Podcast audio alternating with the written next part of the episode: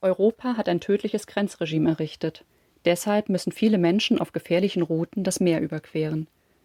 Weil ihnen das Recht auf Bewegungsfreiheit verwehrt wird, nehmen sie die lange Reise auf sich und geraten dabei häufig in Seenot.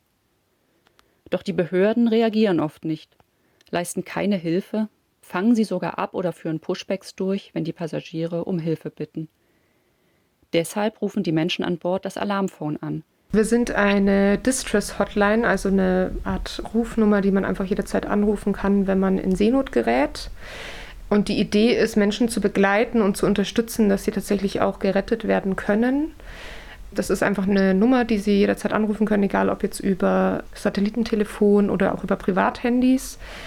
Und naja, die Idee ist, Küstenwachen zu informieren, wenn Menschen in Seenot geraten, dass sie das einerseits nicht selbst machen müssen und da ja auch mittlerweile weniger zivilgesellschaftliche Schiffe unterwegs sind, ähm, oft die Schwierigkeit einfach ist, dass Menschen nicht rechtzeitig gerettet werden und wir dann dabei unterstützen, Rettung anzufordern. Also wir haben selber keine Boote, das müssen wir auch immer wieder erwähnen tatsächlich, sondern wir ja, versuchen einfach schnellstmöglich Küstenwachen anzurufen, zu informieren, gegebenenfalls tatsächlich auch ähm, Transportschiffe oder Frachter, die in der Nähe sind.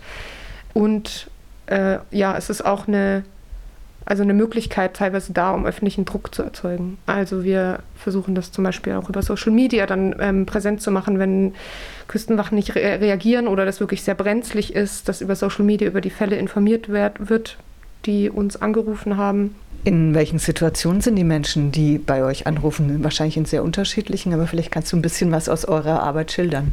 Also es gibt tatsächlich Situationen, dass Menschen uns erst dann anrufen, wenn schon Wasser im Boot ist. Also noch nicht unbedingt, dass es direkt zum Sinken ist. Also nicht so, dass, dass es sehr knapp ist, aber so, dass auf jeden Fall schon Wasser im Boot ist und klar ist, das muss schnell gehen, sonst läuft dieses Boot einfach voll und die Boote sind ja fast immer überfüllt.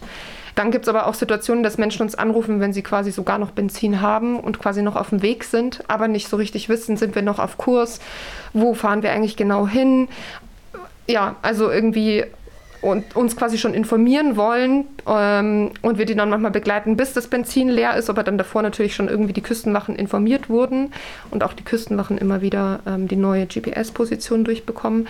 Aber natürlich kommt es vor und es passiert leider auch immer wieder, dass wir quasi eine Art Begleitung sind, während diese Menschen sterben und ähm, ertrinken. Das passiert. Ihr sprecht dann mit Menschen in lebensbedrohlichen Situationen, die in Seenot sind. Ihr sagt, dass ihr dann auch versucht, Hilfe zu beschaffen. Wer kann da alles helfen? Es gibt ja zivile Seenotretter, Seenotretterinnen, die im Mittelmeer unterwegs sind, auch die Küstenwache. Aber auf welche Reaktionen stoßt ihr denn dann, wenn ihr bei den Küstenwachen anruft?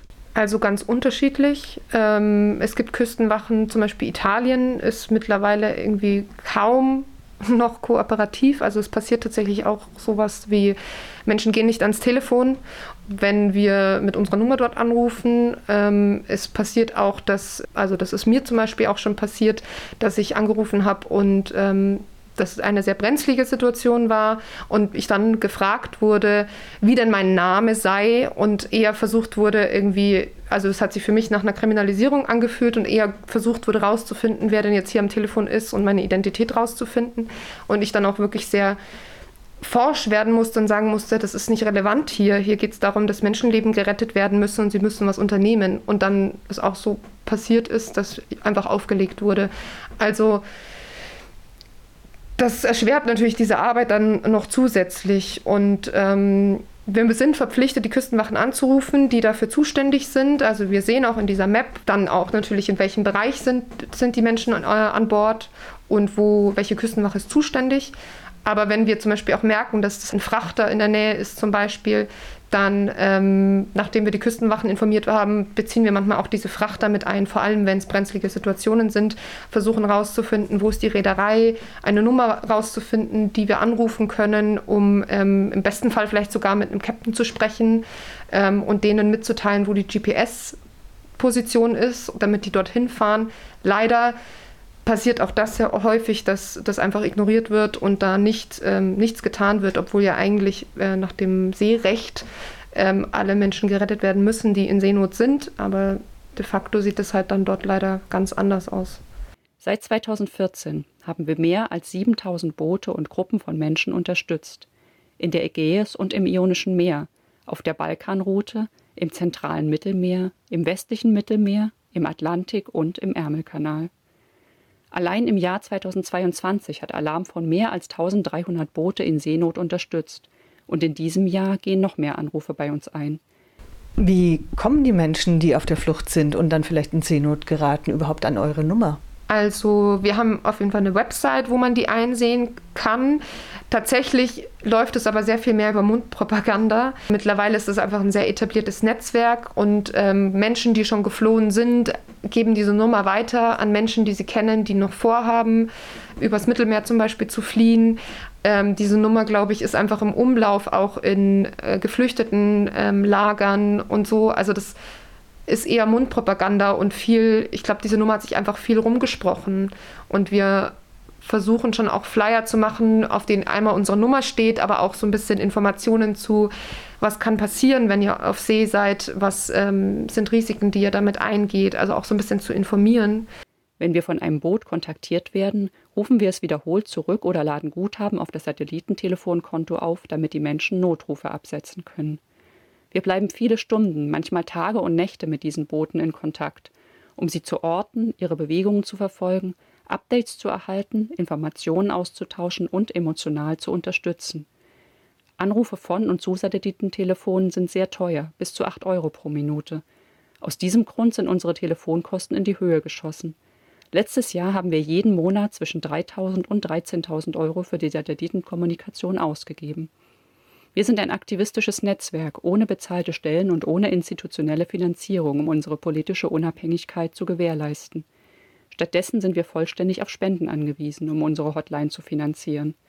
Um unsere enormen Telefonkosten decken zu können, brauchen wir eure Spende. Bitte unterstützt uns beim Betreiben unserer Hotline für Menschen in Seenot. Ihr könnt per Banküberweisung oder per PayPal spenden. Fähren, nicht Frontex. Bewegungsfreiheit für alle. Das Mittelmeer mit seinen verschiedenen Routen bleibt ein umkämpfter Raum, in dem sich Menschen faktisch ihre Bewegungsfreiheit nehmen, so Alarmphone. Und weiter? Trotz aller Widrigkeiten und Barrieren, trotz der Gewalt an den Grenzen und der Militarisierung, ungeachtet fehlender staatlicher Seenotrettung oder Kriminalisierung, hören Menschen nicht auf, das Mittelmeer zu überqueren, Grenzen zu überwinden und Europa auf eigene Faust zu erreichen. In einer Zeit, in der sich ein rassistischer Diskurs über Migration in Europa und weit darüber hinaus ausbreitet, müssen wir unsere Form der Solidarität mit den Menschen auf der Flucht vervielfachen und gemeinsam gegen die Gräuel an den Grenzen kämpfen. Wir werden weiterhin am Telefon sein, wenn es klingelt, Tag und Nacht. Wir werden den Anruf annehmen und sagen, Hallo, Hallo mein, mein Freund, hier ist das Alarmphone. Wir kämpfen seit neun Jahren. Wir sind noch nicht fertig. Wir werden weitermachen.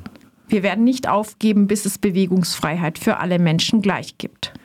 Jede Spende kann uns dabei helfen, unsere lebenswichtige Aufgabe fortzusetzen und die Hotline Tag und Nacht weiterhin zu betreiben. Bitte verbreitet diese Kampagne soweit ihr könnt an eure Freundinnen und Familie, an Gruppen, Kollektive und Einzelpersonen, die sich von diesem Spendenanruf angesprochen fühlen könnten. Danke, danke, danke. Mehr Infos und die Spendenkontodaten findet ihr unter alarmphone.org. Soweit der Aufruf von Alarmphone.